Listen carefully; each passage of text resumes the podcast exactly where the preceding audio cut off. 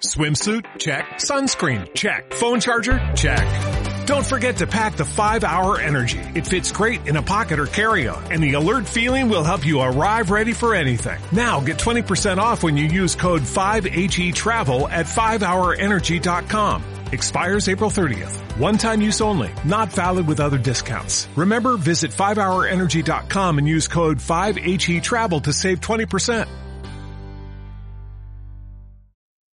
Muy buenas tardes, espectadores y amigos del termómetro de DATV. ¿Cómo estáis? Las 13 horas 2 minutos, 12 y 2 minutos en Canarias. Bruselas le acaba de arrear un estacazo al gobierno español, al gobierno social comunista que preside o intenta presidir Pedro Sánchez con la copresidencia, ya sabéis, de la comunista Yolanda Díaz, que se ha oído en Vladivostok. Nos acaban de rebajar hace unas horas las previsiones de crecimiento económico en casi dos puntos a las previsiones gubernamentales, lo cual es una auténtica barbaridad en términos de PIB. Recordad ya el sin Dios que supuso el lío que se hizo el gobierno cuando nada más y nada menos que un organismo tan serio y uno de los pocos independientes políticamente que quedan, como el Instituto Nacional de Estadística, ya le rebajó las previsiones o los datos que habían dado de crecimiento del segundo trimestre de PIB, del segundo trimestre del ejercicio en curso de 2021, nada más y nada menos que en un punto y ocho décimas. Después llegaron los informes del Banco de España, poco amables con el gobierno, porque los inspectores del Banco de España también,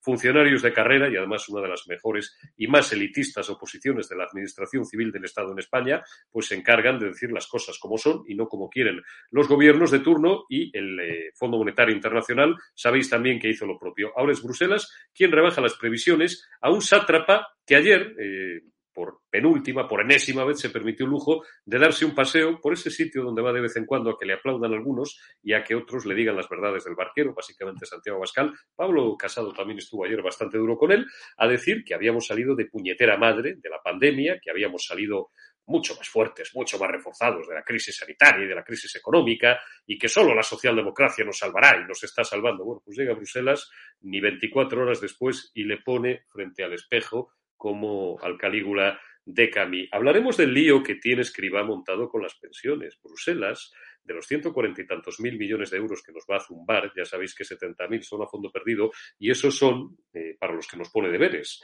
Y resulta que uno de los deberes, aparte de que la reforma laboral o la derogación de la reforma laboral no se les vaya de las manos al gobierno y no se dejen llevar ni por los comunistas ni por los sindicatos, es la reforma del sistema de pensiones. ¿Para qué? Para ser viable, como siempre digo, no es ideología imbéciles, son matemáticas. Y el sistema ya no tiene nada que ver con el sistema hace 40 años, ni la pirámide demográfica, ni las bases de cotización, porque los salarios se han desplomado desde la crisis del 2008, desgraciadamente. Nacen menos niños. España es el país ahora mismo que sufre el mayor invierno demográfico y lo que nos quede y lo que te rondaré morena, porque no llegamos ni a dos hijos. Bueno, está en 1,4 o en, o en 1,2 el porcentaje, ahora mismo hablo de memoria, por familia, pero está técnicamente calculado que como mínimo es necesario un 1,9, es decir, que haya dos paisanos que estén cotizando para pagar una pensión. Ahora mismo se pagan 9 millones 100 mil pensiones en este país. Hay 8 millones y medio aproximadamente de pensionistas. Eso, diga lo que diga el gobierno, está en serio peligro. ¿Qué quiere hacer Bruselas? Pues una de las exigencias que nos plantea es algo tan básico como ampliar el periodo de cotización para el cálculo de la pensión correspondiente de todos y cada uno de nosotros de 25 a 35 años. Y eso escriba que es el menos tonto, aunque a veces lo parezca, de este gobierno y el más preparado, técnicamente uno de los más preparados, junto con Nadie Calviño, aunque a veces no lo parezca porque derrama el agua en los atriles y hace estas cosas, escriba que no las hace aposta, las hace porque el hombre es así, lo sabe perfectamente. Y ahora tiene el lío de cómo se lo explica aquí a los socios comunistas, mirad, es que estamos así, es que o lo hacemos o lo hacemos.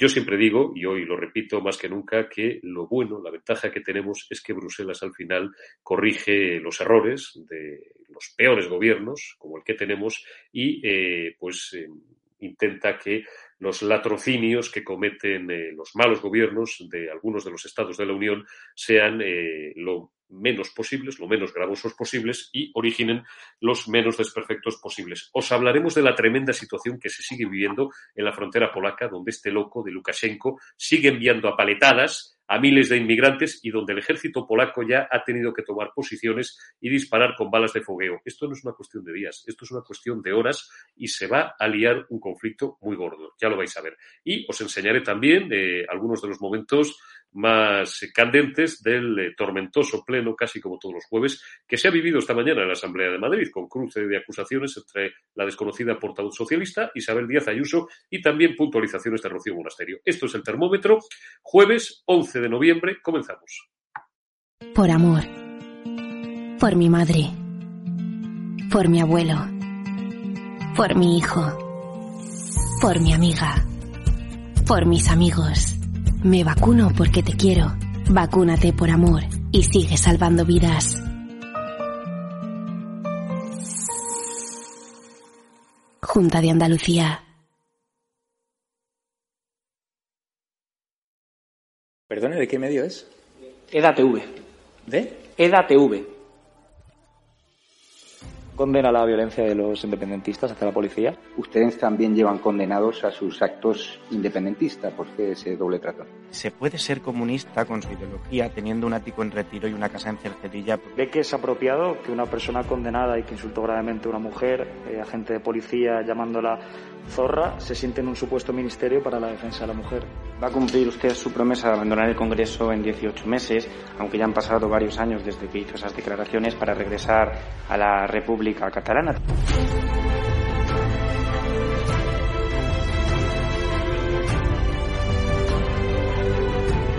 Que contestarte es una falta de respeto a tus compañeros y compañeras aquí sentados que son periodistas de verdad. No participamos de burbujas mediáticas de la, de la ultraderecha. Nosotros respondemos a medios serios y respetuosos. Eh, se lo digo para esta vez y se lo digo para el resto de las preguntas. Me deja anonadado. Realmente nunca nadie me había preguntado eso. Yo condeno que se den siempre informaciones falsas. Muchas gracias. Ha sido usted Lo dice la Fiscalía, no lo digo Eh, no, no.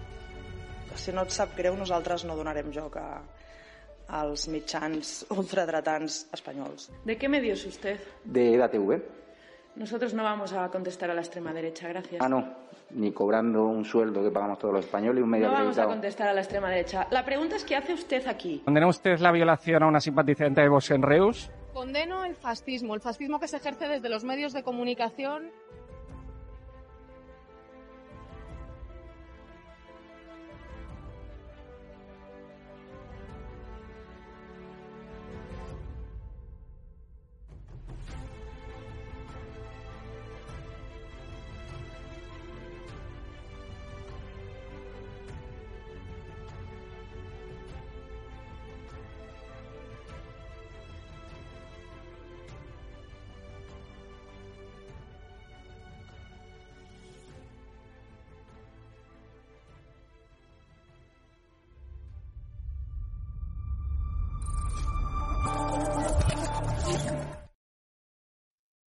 Arrancamos. Fran Blanco Argibay. Amigo, hermano, ¿cómo estás? Muy buenas Hola, tardes. Eurico. Muy buenos días. ¿Qué tal? Bueno, pues eh, aquí pasando un poco de frío y ya invocando el, el final de la semana. Don Javier Igartua Ibarra, amigo, ¿cómo estás? Bienvenido una vez más al termómetro. Ya te has convertido en otro miembro fiel de la escudería del termómetro. Muy buenas tardes. Hombre, muy buenas tardes y faltaría más, hombre, faltaría más, Eurico. Lo que quieras. Aquí estamos para comentar un poquito la actualidad y para dar un poco de cañita brava y contar lo que otros eh, no cuentan, eh, unos por sectarismo y otros por miedo. Os decía y les decía a nuestros amigos que Bruselas nos acaba de pegar un estacazo que se ha oído, vamos, a nosotros, a España, al Reino de España, claro, pero básicamente al gobierno socialcomunista, que trata de copresidir Pedro Sánchez con la comunista Yolanda Díaz. Bruselas ha rebajado hasta el 4,6% el crecimiento de la economía española para este año. Son eh, 1,6 puntos porcentuales menos que la estimación lanzada en verano. Es la previsión más pesimista de las publicadas hasta ahora y se suma a la oleada, como os decía en mi speech inicial, de revisiones a la baja que han realizado distintos organismos oficiales, expertos, distintos servicios de estudios de prestigiosas entidades financieras y previsiones que en todos los casos se alejan y se alejan cada vez más además de ese 6,5% que contemplaba el gobierno para este año. ¿A qué achaca la Comisión Europea esta rebaja de previsiones de crecimiento del Reino de España, de la economía de España? ¿A qué achaca esta situación? Básicamente al lento despegue de la actividad económica en el primer semestre de 2021 con una, dice Bruselas, abro comillas, moderada contracción del PIB, dicen, en el primer trimestre, menos 0,6%, y luego un repunte más suave de lo esperado en el segundo trimestre, un 1,1%. Perdonad los datos, eh, sabéis que no me gusta abusar de los tecnicismos, pero creo que en este caso son necesarios. A esto se suma la inflación, que ha aumentado en 2021 y que se prevé la inflación básicamente motivada por la locura de los precios de la luz y de los precios de la energía que no está sabiendo contener ni Teresa Rivera ni este gobierno. Se suma, digo, la inflación que ha aumentado en 2021 y que se prevé que siga siendo elevada hasta mediados de 2022. Las autoridades comunitarias eh, esperan, bueno, aquí viene la, la, de, la de arena o la de cal, que llevo 30 años preguntándome cuál es la buena, que España sea el octavo país de la Unión Europea que menos crezca este año, solo por detrás de Alemania, con un 2,7%, la República Checa un 3%, Finlandia un 3,4%, Bulgaria un 3,8%, Eslovaquia un 3,8%, Suecia un 3,9% y Dinamarca un 4,3%. A la cabeza, Irlanda, Estonia, Grecia, Rumanía y Hungría. Por delante de España también se sitúan y se encuentran eh, como no podía ser de otra manera, claro, las economías de Francia con un 6,5% de crecimiento estimado y Italia con un 6,2%. Y a todo esto, Fran, ayer teníamos que soportar la enésima comparecencia del sátrapa de la Moncloa en sede parlamentaria, bueno, pues sacando pecho, diciendo que hemos salido más fuertes que nadie de la crisis y que solo la socialdemocracia nos salvará sanitaria y económicamente. ¿Hasta cuándo? ¿Hasta cuándo?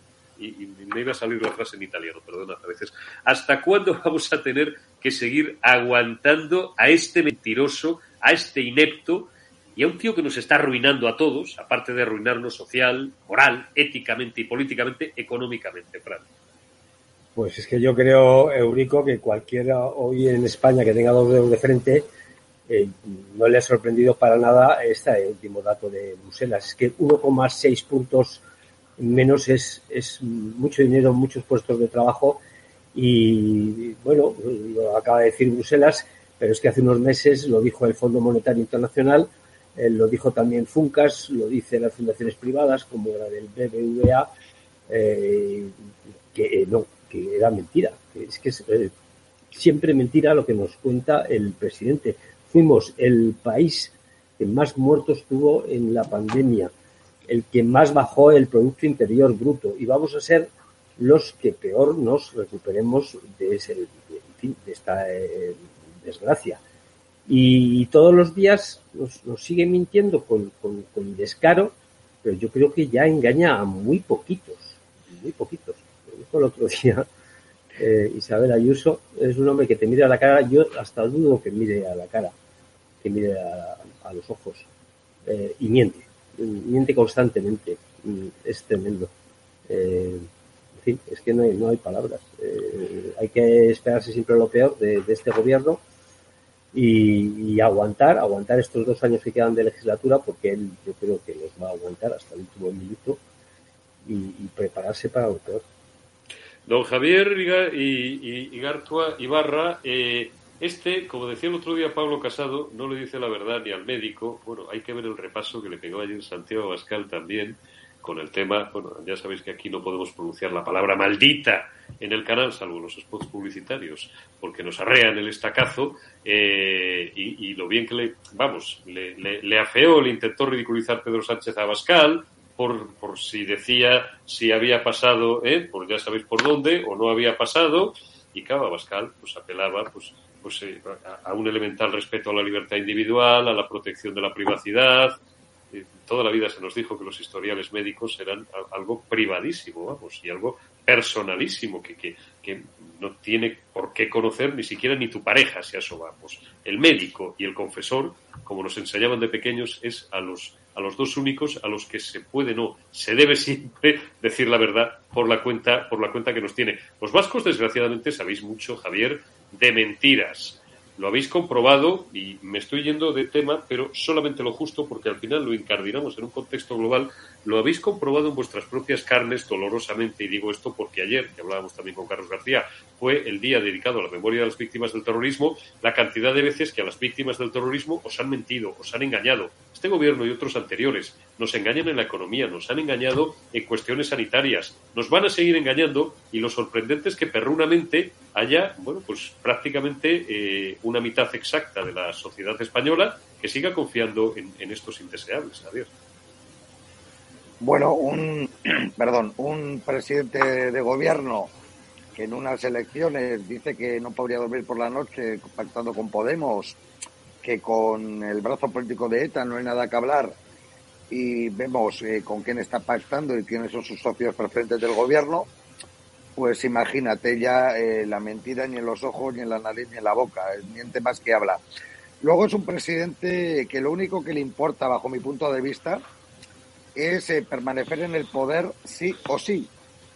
Porque el otro, España y todas estas cosas, le da igual. Él que ya llegará a Moncloa y ha llegado. Y en cuestión de, de previsión económica, pues bueno, ya sabemos que miente. Dijo que íbamos a salir más fuertes y no hemos salido más fuertes, sino que estamos siendo cada día más debilitados y lo que nos rondará, y lo que nos rondará todavía. Y en cuestión de las víctimas de las mentiras y del sufrimiento, bueno, ayer eh, estuve en un acto de Vox, el que tuve la oportunidad de coincidir con, con un héroe nacional, como es José Antonio Ortega, Ortega Lara. Eh, tuve la oportunidad de, de, hablar unos minutos con Ana Velasco y con Juan de Dios Dávila y con Antonio Salva.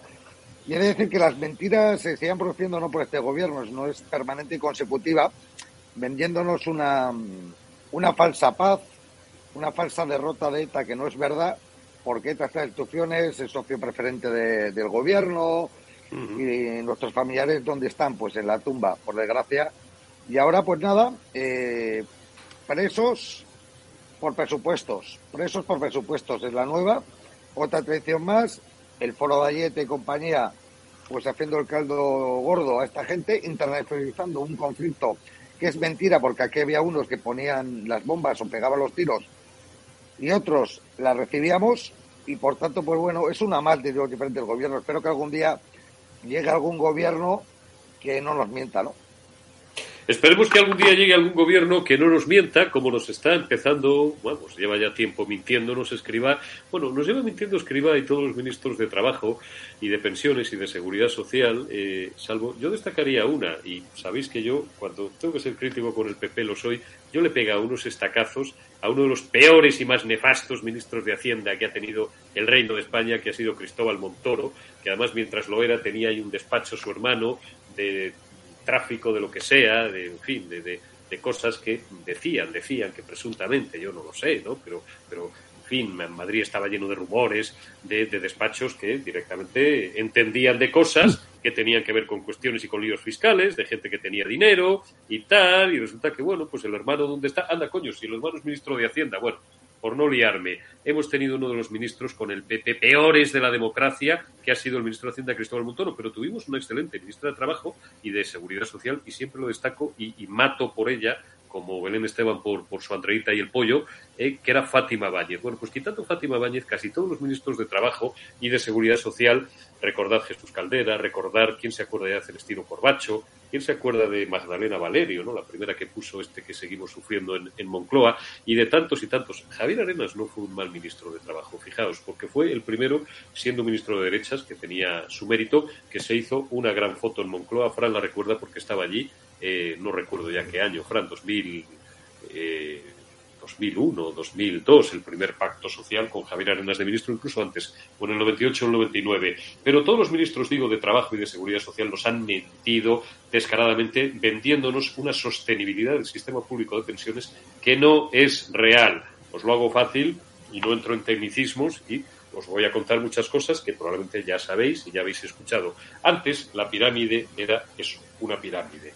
Siempre que dicen los más conspicuos liberales que esto que se inventó ya desde tiempos franquistas y desde antes, desde eh, la dictadura de don Miguel Primo de Rivera, que copió el sistema de Bismarck, de, del implantado en Alemania en 1870 por Bismarck, dicen los más conspicuos liberales que esto es una estafa, que es una estafa piramidal, pero como hace el Estado y tal. No, hombre, era un sistema que estaba bien organizado cuando se lo inventa un tío que se llamaba José Antonio Girón de Velasco y Carlos Pirilla en 1947, porque la pirámide era así, porque la esperanza de vida era muy inferior, desgraciadamente, porque las familias tenían muchos niños, porque la gente empezaba, se incorporaba muy pronto porque había necesidad de que ello fuera así al sistema de trabajo, empezaba a cotizar muy pronto y cuando se jubilaba, pues llevaba a lo mejor cuarenta y tantos años. Mi padre, funcionario de correos de toda la vida, se jubiló con 42 o con 43 años de cotización de servicios prestados al Estado. Jubilado, digo, de los que, de los que trabajaba. Sigue habiendo muchos. ¿eh? Mis respetos a buena parte del cuerpo de la función pública, otros un poco menos.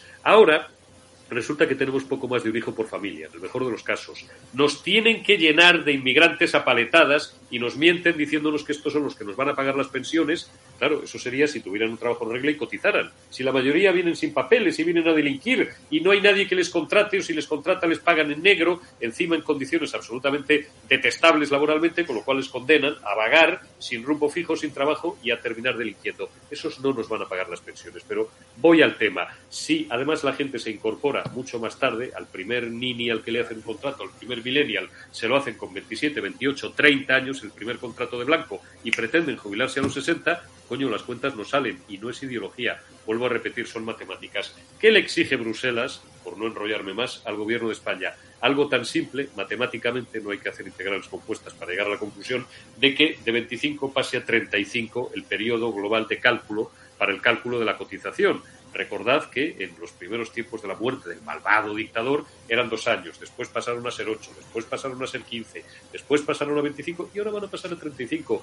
Lo quiera explicar como lo quiera escriba, explicar, escriba, porque si no, si no lo hace así y si al final ceden, por otro lado, las presiones comunistas para cepillarse por entero la reforma, que no se van a atrever, la reforma laboral de Fátima Bañe del 2012, pues a lo mejor de los 70.000 millones de pavos que vienen, la mitad de los prometidos, los otros van contra proyectos a fondo perdido, pues olemos la cuarta parte. A ver cómo se lo explica Fran aquí ahora a sus socios comunistas. ¿Votarán como ayer eh, a Enrique Arnaldo, que les cae tan mal, que no sé por qué, porque además somos buenos amigos de la familia y primero, si hay algún algún cargo o alguna o alguna querencia contra él, habrá que demostrarlo en sede judicial y segundo es uno de los mejores juristas que tenemos en España y somos grandes amigos Fran y yo, sobre todo de su hermana, a la que aprovechamos para enviar un saludo. Bueno, pues igual que los podemitas, después de ponerle parir, votaron eh, el, nombramiento de Enrique Arnaldo como nuevo miembro del Tribunal Constitucional, ¿votarán ahora esta reforma de pensiones que exige Bruselas o le romperán la baraja a los, comunistas a, Pedro Sánchez y a Escriba? No, le romperá la, la baraja, seguro. Eso que no te quepa la menor duda. Y según se vayan acercando en las fechas de, las próximas elecciones, pues será de manera más ostentoria, como decía eh, Gil. Yo no sé si te ha pasado a ti, Eurico, a otros espectadores que estaba leyendo, eh, cuando estaba hablando Javier, eh, esas simpáticas normas que tiene de, la casa de, perdonar, no enfadarse. yo, yo entiendo que serán normas de uso doméstico y de, y de familia. No tengo el placer de conocer a, a Javier, me encantaría, eh, no, no, sé su situación familiar, pero como tú bien has dicho, eh, los que antes éramos muchos hermanos, eh, con el paso de los años, pues los que estamos casados con hijos, tenemos muy poquitos hijos y un informe del Banco de España, ya hablando en serio con cifras, dice que en el año 2050 va a haber dos mayores de 65 años por cada tres personas en activo. Bueno, esto traducido a la hora de cobrar pensiones es la ruina total. Eh, ¿Qué está haciendo Bruselas? Apretar las tuercas a, este gobierno eh, con el tema de los fondos. Los 140.000 millones eh, de euros que tiene prometido de Bruselas a España están llegando con cuentagotas. Creo que de momento solo han llegado 10.000. Y cada vez que suelta un poquito el dinero, exige algo. Y lo que exige es, en el tema de las pensiones, en el tema de sacarnos eh, dinero por todas partes. Dentro de unas semanas, cuando menos no lo esperemos, eh, vamos a tener que pagar por las eh, autopistas. Por, no, no, no por autopistas, por autovías, por, circular, por sacar el coche a la calle, vamos a tener que pagar. Ya verás los camioneros la que van a montar dentro de nada. En fin, al gobierno le crecen los enanos porque es que además este dinero, si revirtiera en, en cosas, en educación, en formar a la gente, en inversiones serias, pero este gobierno, la mayoría, los, los estados eh, no suelen ser muy buenos empresarios y este desde luego no es bueno en nada, es cero, es una nulidad eh, completa. Este dinero se va a malgastar, ya lo estamos viendo eh, cómo la mayoría de los millones llegan pues, a, ministerios como el de igualdad, donde se dan millonadas eh, para de tonterías, eh, donde se gastan 45.000 euros o 34.000 euros en hacer un retrato de Zapatero eh, para que luzca ahí en, Moncloa, en fin, en regar sus chiringuitos, eh, un dinero malgastado, despilfarrado, que no va a producir más que miseria y, que vamos a ser, como decía antes, los que más caímos en el PIB durante la pandemia y los que más vamos a, a tardar en recuperarnos. Oye, voy a aprovechar los poquitos minutos que nos quedan con Javier Ibarra, porque le he prometido que, le dejaba libre, porque tenía un compromiso familiar a partir de la una y media. Quiero preguntarte primero a ti, Javier, y después ya a, a Fran, tu opinión por lo que está pasando en las fronteras eh, de Polonia. Frontera con Polonia y frontera también de la Unión Europea.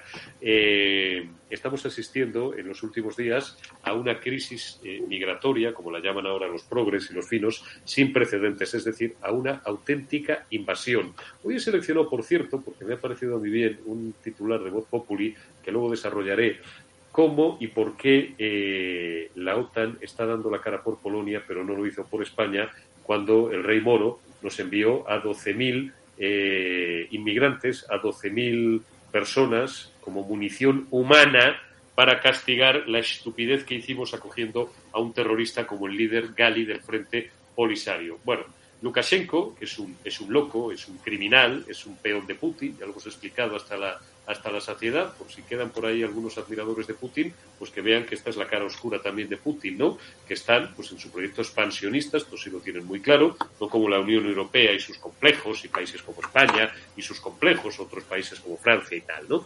Eh, por, por no hablar de, en fin, bueno, Italia mm, últimamente, en los últimos años, parecía que había enmendado su rumbo, vamos a ver ahora cómo deviene.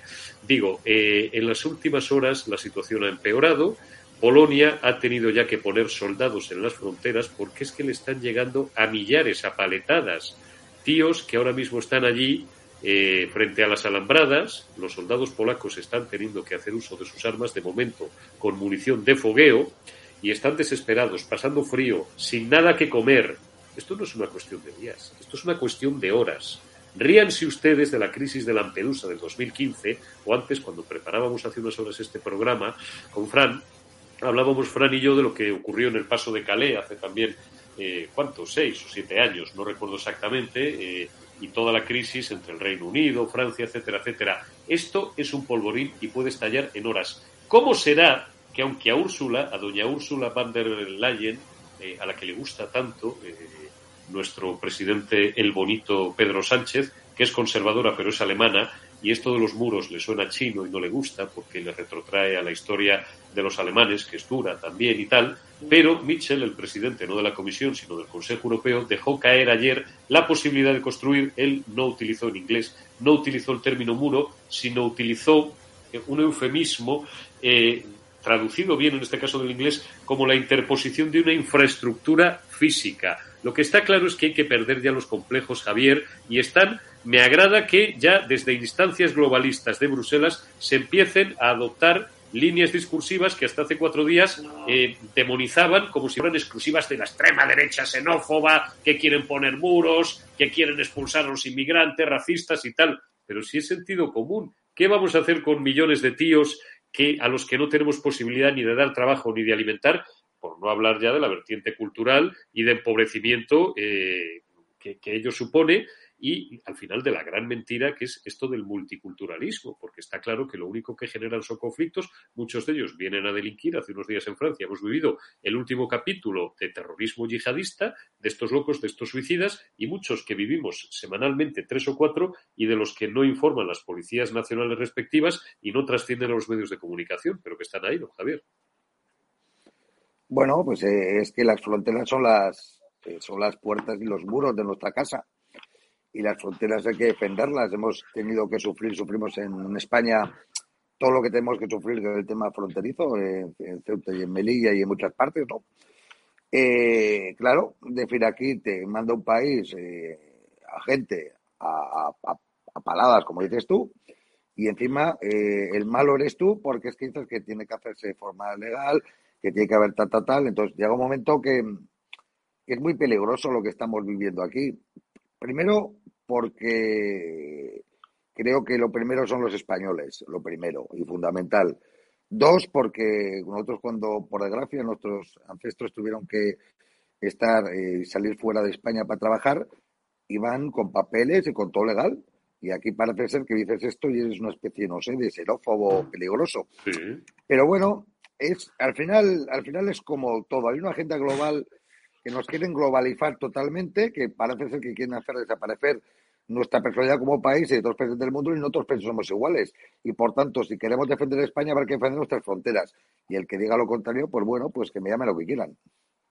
Pues que te llame lo que quieran, don Javier, que le llame racista, fascista, xenófobo y tal, ya verá cómo dentro de poco nos lo dejan de llamar porque contra hechos no valen razones y la evidencia es que no nos podemos permitir un ataque y una agresión como la que estamos sufriendo en fronteras que no son solamente en este caso, pues la frontera, la frontera oriental para Rusia, porque al final eh, aquí detrás de esto lo que se esconde es ese proyecto expansionista de Putin de volver a la Gran Rusia, fenecida ya la antigua Unión Soviética felizmente en 1989 o 1991, eh, después de la caída del muro, pues eh, lo que busca es ese proyecto de Gran Rusia, ¿a dónde ataca? Pues a su frontera oriental, que es eh, Polonia, en este caso la pobre y sufrida Polonia, que junto con Hungría debería ser un ejemplo para todos nosotros, y lo es, de patriotismo y de muchas otras cosas, y de falta de complejos, y la OTAN, insisto, que es a donde quería yo llegar, y ahora explicaré por qué, se está volcando, eh, porque ayer escuchábamos y os contaba las palabras de Stoltenberg, del secretario general de la Alianza, como no hizo en mayo con España cuando sufrimos la invasión de esos 12.000 marroquíes. Don Javier, sé que te tienes que ir, no te quiero entretener más. Muchísimas gracias por habernos acompañado en el termómetro y te veo la semana que viene o, el día que te parezca mejor y creas oportuno. Te envío un fuerte abrazo, Javier. Eh, fuerte abrazo a los dos, gracias. Fantástico. Bueno, mientras eh, Fran ha tenido algún tipo de problema de conexión, mientras intentamos recuperar la conexión con Fran, vamos a ir, Alberto, de momento al bloque Asamblea de Madrid y vamos a ir escuchando pildorazos de los momentos más interesantes, de las jugadas más interesantes eh, de las que se han vivido esta mañana en la Asamblea de Madrid. Yo no sé cómo le quedan eh, todavía ganas, fuerzas a las portavoces socialcomunistas ya sabéis que, bueno, eh, la, tal Alejandra, la portavoz del PSOE, que no la conoce ni en su casa, ni a la hora de comer, ni a la hora de cenar, ese Partido Socialista de Madrid liderado por Hannah Haloul, Hannah Montana la llaman los cachondos, es, es, jocoso, es un joke, eh, que no se ofenda a nadie, que no se considere insultada y tal, la portavoz de Podemos, y bueno, la pistolera Mónica García, la que le hacía, la que le sacaba los deditos simulando una pistolita eh, a Javier Fernández Lasqueti, la MEMA, la médica y madre. Bueno, pues para todos y para todas, en este caso tiene Isabel Díaz Ayuso y Rocío Monasterio que le pegan unos repasos todos los jueves. De verdad es que yo pincharía, pincharía el pleno simplemente para que lo vierais, porque es que es mejor que un Madrid-Barça, os lo digo de verdad. Esta mañana vamos a empezar, Alberto, por seguir la secuencia lógica temporal de los hechos. Empezaba la portavoz socialista con una carga de profundidad, además repugnante, porque estos, bueno, si se lo han llamado ya, Isabel Díaz Ayuso les falta llamarla, que se lo han llamado ya, insisto, asesina, criminal, la responsable de las muertes de los, de los ancianitos y tal. Eso sí, Pablo Iglesias era, era prístino. Pablo Iglesias que era el vicepresidente de Asuntos Sociales, vicepresidente tercero, que lo único que tenía que hacer, en vez de enredar en mil historias en las que estaban metidos, no siendo la menor de ellas el CNI, era vigilar porque las residencias de ancianos no hubiera habido la, tasa de mortalidad.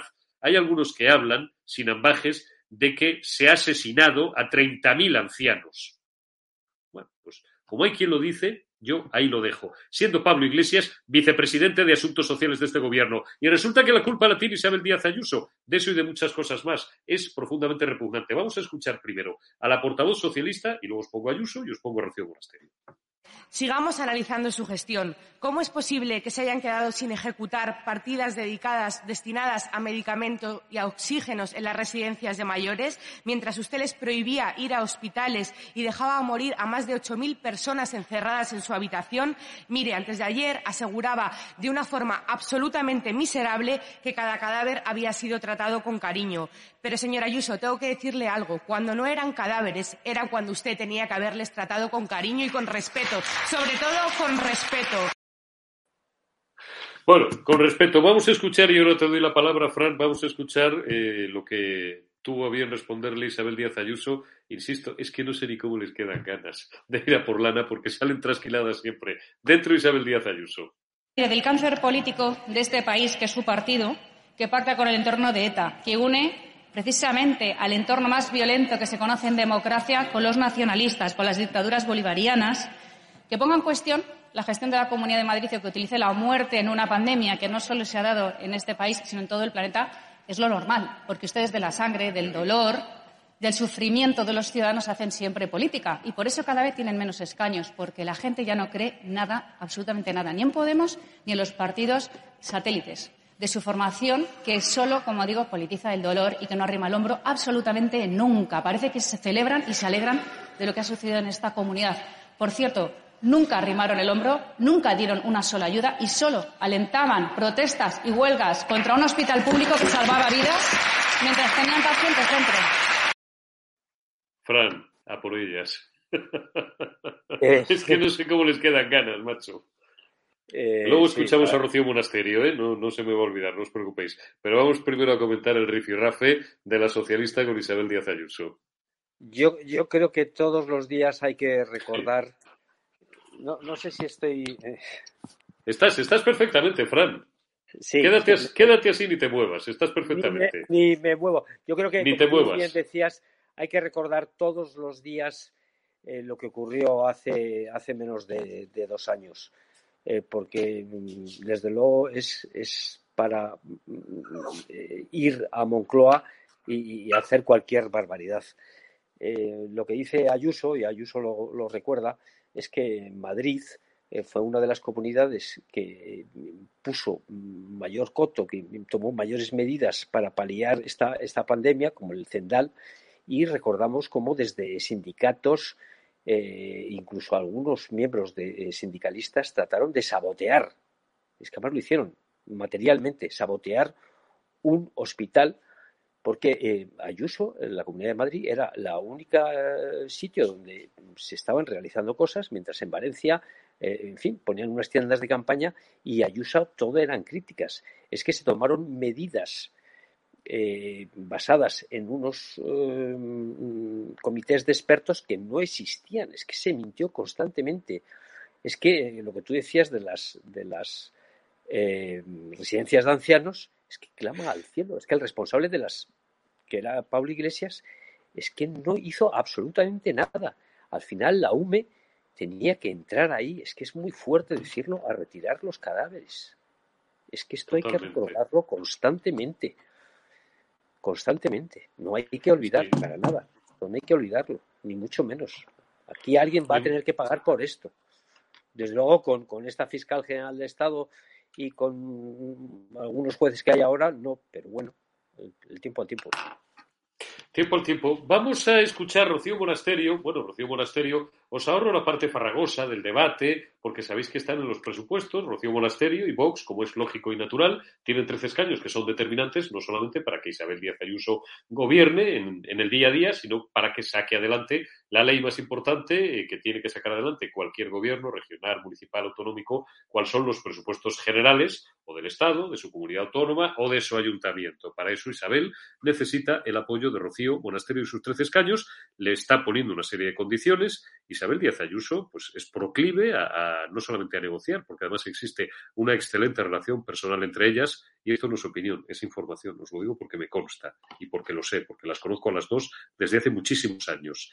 Eh, a una de ellas, a Rocío, desde antes de estar en política. Y a Isabel Díaz Ayuso ya estaba en política, pero a un nivel muy inferior al puesto de la relevancia que ocupa ahora. Hay un entendimiento muy bueno entre las dos y vamos a tener presupuestos para la Comunidad de Madrid y además unos muy buenos presupuestos, mejores que los que tuvo que aprobar cuando tenía a los traidores dinamiteros, termitas de ciudadanos en el seno, incardinados en el seno de su gobierno. Qué gran decisión tomó adelantando las elecciones del 4 de mayo, que le costó meses eh, convencer a Pablo Casado de que había que hacerlo, se hizo y barrió y barrió y gracias no con mayoría absoluta y gracias al apoyo, insisto, de Vox, que pone sus condiciones como es lógico y natural, porque para eso sus votos y sus escaños son eh, definitivos para gobernar, se me acaba de caer Fran otra vez, no pasa nada, pues eh, están en esa buena sintonía. Os quiero poner una parte de Rocío Monasterio que me interesa especialmente del debate de esta mañana, cuando pone a la izquierda una vez más, porque Vox es campeona en esto, en poner a la izquierda, más incluso en este caso que el Partido Popular, frente a sus propias contradicciones y les recuerda sus pecados originales, sus simpatías por los criminales, por los asesinos, comunistas, tiranos, que siguen mandando en algunos países del mundo, en Cuba, en China, en Corea del Norte, en Venezuela, en, uy, en Telemadrid ya no mandan, eh, menos mal, eh, en Cuba en este caso. Eh, la cabra tira al monte, por lo menos una vez a la semana toca. Vamos a escuchar a Rocío Monasterio poner a la izquierda frente a su espejo. Eh, nosotros nos hubiera gustado anunciar una declaración institucional de apoyo a los derechos humanos en Cuba. Por desgracia, por el voto en contra de la izquierda, no se va a sacar esa declaración adelante. Es una vergüenza que el Partido Socialista siga sin decir que Cuba es una dictadura. Es una vergüenza que la izquierda siga sin condenar la opresión de mis compatriotas cubanos. Es una vergüenza que nos hablen aquí de derechos humanos y luego cuando hay que firmar una declaración para condenar un régimen que lleva más de 50 años oprimiendo a los cubanos, miren para otro lado. Es una vergüenza y así lo denunciamos las veces que hagan falta. Bueno, pues hay mucho progre de salón y de Ghost como dice Rocío en frase afortunada, la izquierda y divertida, la izquierda caviar, o como dice mi camarada, mi amigo y, mi casi hermano y maestro profesional Eduardo García Serrano, en frase que me divierte a mí mucho, mucho más todavía y que además algunos utilizan sin citarle. Yo siempre la, que la utilizo cito, como dice Eduardo García Serrano, la izquierda de la Oci el Martini. Estas declaraciones, como lo que acaba de hacer Rocío Monasterio, que le suenan cansinas, repetitivas, intentan ridiculizarlas, ya están los fascistas con su rollo de Cuba, con su rollo de Venezuela. Pues no, señor, habría que decirlo siete veces al día para que cale, coño, para que todo el mundo, porque sigue habiendo algún idiota, algún panoli, algún desinformado o algún sectario, muchos sectarios, que siguen pensando que aquello pues aunque a lo mejor haya devenido en ruina, muerte y miseria, que yo creo que eso prácticamente, salvo los que viven de ello, porque cobran un sueldo del partido o un sueldo de algún parlamento autonómico o de algún ayuntamiento, aquello ha devenido en eso, en muerte y miseria, pero que aquello en un principio podía tener sentido como algo romántico, la revolución y tal, la gran mentira del comunismo, la ideología, Fran, más criminal y asesina de la historia de la humanidad. Es que hay que recordárselo eh, no todos los días, desayuno, comida y cena. Vamos a ver, la, izquierda, el Partido Socialista, el Partido Comunista eh, se empeñan constantemente en resucitar el tema del franquismo, intentar que los que votamos al centro derecha, derecha, eh, aquí en España, pues que somos herederos del franquismo, cuando no es cierto. Es más, si empezamos ahora a enumerar la lista de dirigentes socialistas que sus padres, eh, abuelos, eh, pertenecieron al régimen de Franco, pues eh, hay unos cuantos, quizá más. Y, y, ellos mm, parece que, en fin, que tienen carta blanca de demócratas cuando no lo son. El comunismo es la ideología que más ha asesinado en la historia de la humanidad más de 100 millones de muertos. Esto hay que recordarlo eh, todos los días. Es que aquí estamos viendo a dirigentes que hoy se sientan en los bancos azules, hay ministros eh, que lo que quieren traer a España es a Venezuela, el modelo de Venezuela, el modelo de, Cuba. Y esto hay que decirlo, porque en Venezuela eh, cuenta la gente, todos los inmigrantes que están viviendo aquí en, Madrid, que ellos durante muchos años decían, bueno, esto, esto no puede pasar aquí, lo de Cuba, eh, esas. No va a pasar aquí. ¿Cómo va a pasar aquí? Bueno, pues, pues, pues pasa y está pasando. Y no solo eh, lo que ocurre en Venezuela, es que en Chile están tratando de hacer lo mismo, en, Ecuador, en Bolivia, en fin, eh, es que se van extendiendo y, y puede ocurrir perfectamente. Entonces hay que denunciarlo todos los días por la mañana, por Vamos. la tarde y a la de acostarnos. Por la mañana, por la tarde y por la noche, tres veces al día y cuatro si fuera menester y tuviéramos tiempo, que lo tenemos, y las que sean necesarias. Vamos a ir terminando, Fran, nos quedan muy poquitos minutos. Bueno, pues Vox, que sabéis, hoy tema ocupas. Vox vive en el Tribunal Constitucional, me parece muy bien, nos parece muy bien que lo hagan. Despectivamente la izquierda dice que los ultraderechistas de Vox han convertido al Tribunal Constitucional en la tercera Cámara y tal coño, claro, pues si las dos primeras no sirven para nada porque el Poder Ejecutivo las tiene desactivadas, pues algún sitio habrá que ir. Y Vox puede hacer eso porque, y lo, lo recuerdo siempre, lo recuerdo siempre, tiene 52 escaños. Si tuviera menos de 50 no tendría esa opción de presentar los recursos que presenta semanalmente una o dos veces sobre mil cuestiones al Tribunal Constitucional. Por eso, insisto, y no sé, alguno a lo mejor va a pensar que si me da un golpe en la cabeza esta mañana, para que veáis que cuando os digo que soy libre e independiente, es que lo soy de verdad. Por eso digo, a los que estáis convencidos de que Vox es la fuerza política que os representa y votáis a Vox, yo también he votado a Vox en alguna ocasión, no pasa nada, hombre. Si os sorprenderéis si me conocierais y conocierais a muchos de los que circulan por aquí, personalmente, el voto a Vox, a Vox, claro que es un voto útil, porque si Vox tiene menos de 50 escaños, no podría presentar todas las iniciativas y todos los recursos que presenta ante el Tribunal Constitucional. De esta forma, puede hacerlo. Hoy tocaba El Mundo Ocupa. Vamos a escuchar primero a Javier Ortega, me parece que es el orden que te he dado, Alberto, primero a Javier Ortega Smith y luego a Macarena Olona a las puertas del Tribunal Constitucional. Hoy, ¿qué mensaje lanzarían a las personas que están sufriendo casos de ocupación? ¿Creen que esto puede ser un modo de alentarse hacia ellos y para que puedan tener una nueva esperanza en recuperar sus viviendas? Empiezo por lo último, que es lo único importante, y es que este recurso eh, tiene que trasladar un mensaje muy claro a los españoles que tienen su vivienda, que tienen su casa, que tienen su propiedad, que no les vamos a abandonar, igual que hemos dicho esta mañana en el Congreso de los Diputados a todos los palmeros que han perdido por el volcán su vivienda, no les vamos a dar eh, palmaditas en la espalda ni declaraciones de ministros. Nosotros vamos a luchar para que tengan la posibilidad de recuperar su vivienda, su propiedad, sus plantaciones y puedan recuperar su vida, es decir, con, con, realidad y con hechos. En segundo lugar, a todos los que ven ocupada su vivienda, les vamos a decir que nuestro lema es bien claro. Patada en el culo y en 24 horas fuera. Detenidos por usurpación de, de la propiedad, por estar llevando a cabo una actuación delictiva e ilegal tolerancia cero con quienes ocupan las viviendas. ¿Cómo que un año, dos meses, siete meses? Los tribunales tienen procedimientos perfectamente asumibles para hacerlo en 24 horas. Se acredita la propiedad a través del registro de la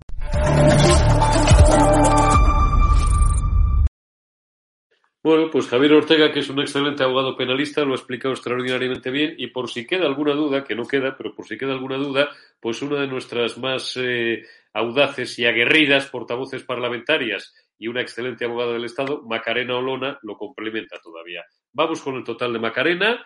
Eh, le pido su opinión a Fran y nos vamos despidiendo ya que son casi menos 10. En una inversión, su vivienda. Y que, como consecuencia de las medidas que está adoptando este Gobierno, lo que hacen es dejarles en una situación de absoluto desamparo, en la medida en que si un propietario particular en España es víctima de uno de estos criminales antisistemas que les ocupan ilegalmente la vivienda, cometiendo un delito, además, un delito, reitero, de usurpación o de allanamiento. Ahora, con esta normativa, el Gobierno se pone al lado del ocupa delincuente y permite que el juez suspenda el lanzamiento, determinando que el propietario vea cómo se expropian todos los derechos inherentes a la propiedad privada, además sin ningún tipo de resarcimiento. Tengan muy claro que en Vox decimos alto y claro que ante una situación de emergencia es necesario estar al lado especialmente de las personas más desfavorecidas, pero decimos igualmente alto y claro que la factura no la tienen que pagar los españoles. Lo que tiene que hacer el Gobierno de España, ayuntamientos, comunidades autónomas ante situaciones de vulnerabilidad habitacional es, lógicamente, poner a disposición de los españoles que más lo necesitan un parque adecuado de vivienda social, de vivienda de protección oficial y no hacer que seamos los españoles quienes pongamos nuestros ahorros a disposición de un sectarismo ideológico propio de este Gobierno y de los criminales antisistemas que son sus votantes a quienes están protegiendo. Y con esto quedamos a disposición de las preguntas que estimen oportunas y que contestará nuestro secretario. Bueno, eh, podríamos seguir media hora más escuchando. Qué bien se explica Macarena Olona, Fran, si es que lo dice todo ella. No hace falta casi que digamos nosotros nada más, salvo remarcar la idea de que efectivamente tenemos un gobierno socialcomunista inicuo y traidor también en esto, que se pone del lado de los ladrones y de los que atentan contra la propiedad privada y no del lado de los que defienden legítimamente esa propiedad privada, que normalmente no siempre es el fruto de su esfuerzo, de su trabajo y de sus ahorros, en muchos casos de toda una vida. Se me ha congelado, Fran, no me fastidies. vamos a intentarlo 30 segundos y si no ya despido porque prácticamente el tema queda... Vamos a despedir a Alberto. Yo creo que no es un problema mío, yo creo que es un problema de la, de la conexión wifi de Frank que hoy le está dando guerra. El hombre ha tenido que salir y entrar varias veces eh, de, de la aplicación del StreamYard, aunque no lo hayáis podido ver. Bueno, pues lo que os he dicho. Se puede decir más alto, pero no más claro. Os lo ha explicado Javier Ortega Smith, os lo ha explicado Macarena Olona, que es una de nuestras más brillantes parlamentarias y, desde luego, una excelente abogada del Estado. Tenemos, desgraciadamente, un gobierno social comunista que se pone de parte de los criminales, de los ladrones, de los que roban, de los que atentan contra la propiedad privada y legisla contra quienes defienden esa propiedad privada que no es un robo, como decían los marxistas del siglo XIX, coño, que es el fruto de los ahorros, del esfuerzo, del trabajo y de la dedicación de toda una vida de una gente honrada, trabajadora, humilde, que ha ahorrado para poder comprar una vivienda o una segunda vivienda, compradas muchas en los tiempos del malvado dictador, donde vivíamos tan, bueno, pues mucha gente se pudo comprar una vivienda en el pueblo o en la costa, que es la herencia que le van a dejar a sus hijos, eh, que somos nosotros, los que ahora tenemos 50 o 50 y tantos años, para que vengan ahora un grupo de desgarramantas a quitarte lo que es tuyo y lo que, es de tu familia y encima les tengas que poner, coño, los polvorones como a los Reyes Magos el día 6 de mayo o el día 6 de enero, perdón, y la copita de coñá para que dejen los regalos. ¿Nos hemos vuelto locos? Pues sí, parece que nos hemos vuelto locos en este país gobernado por los socialcomunistas. Si se vuelve a conectar Fran, le pido un último pildorazo, un- una última opinión acerca de este asunto de los ocupas y ya ahí sí que nos despedimos. Fran, que me sabía mal el, el- el dejarte sin, sin despedirte. No sé si me escuchas. Sí, sí, te escucho perfectamente. Nada, pildorazo de un minuto y, y me va- nos vamos, me- Fran. Tenemos un gobierno a- que, que legisla contra los propietarios y a favor de los delincuentes.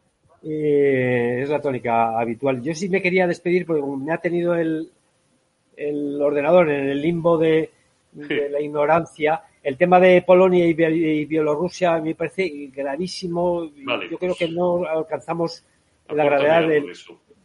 yo solamente quería decir que la mano negra de Putin una vez más está detrás de todo esto. Lukashenko, el, el presidente eh, bielorruso, y Putin son muy amigos. De hecho, veranean ahí en Sochi. eh, en fin, eh, se ven constantemente. Y Putin sabe que el gran talón de Aquiles que tiene la, Unión Europea, entre otros, es el tema de la inmigración. ¿Qué está ocurriendo? Que en Bielorrusia eh, aterrizan aviones, pues fíjate, con lo mejor de cada casa. Viene gente de Afganistán, de Irak, eh, vienen de Siria, eh, incluso de África, de Asia.